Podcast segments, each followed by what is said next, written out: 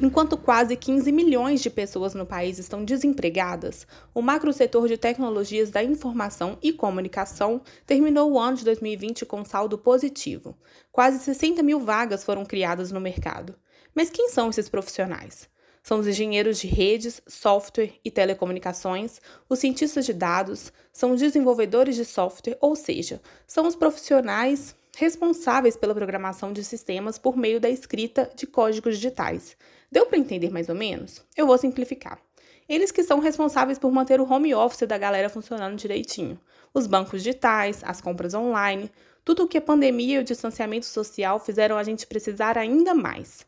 Pode ser um pouco diferente da situação da maioria das profissões, mas uma realidade desse mercado é a briga de profissionais de recursos humanos por pessoas capacitadas na área de tecnologia ou que têm conhecimento prático na área. Eu conversei com Adalton Júnior, que é formado em sistemas de informação e hoje tem um cargo de liderança no Banco Digital Inter. Vamos ouvir o que ele disse. O aumento da procura por profissionais bem qualificados no mercado de TI vem das empresas entendendo que, por bom funcionamento do seu negócio, elas precisam estar conectadas com seus clientes finais, seja por meio de websites, aplicativos, redes sociais, elas precisam estar nesse mundo digital.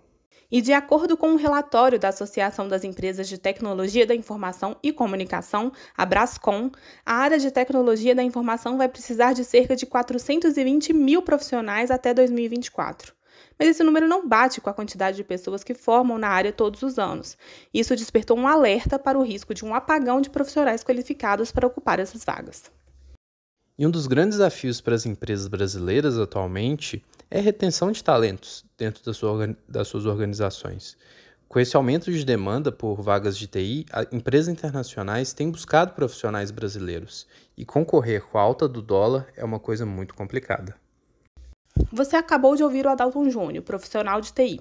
Lucas, parece um bom momento para quem quer mudar de carreira ou está pensando ainda no que vai fazer para apostar na área de tecnologia, não é mesmo?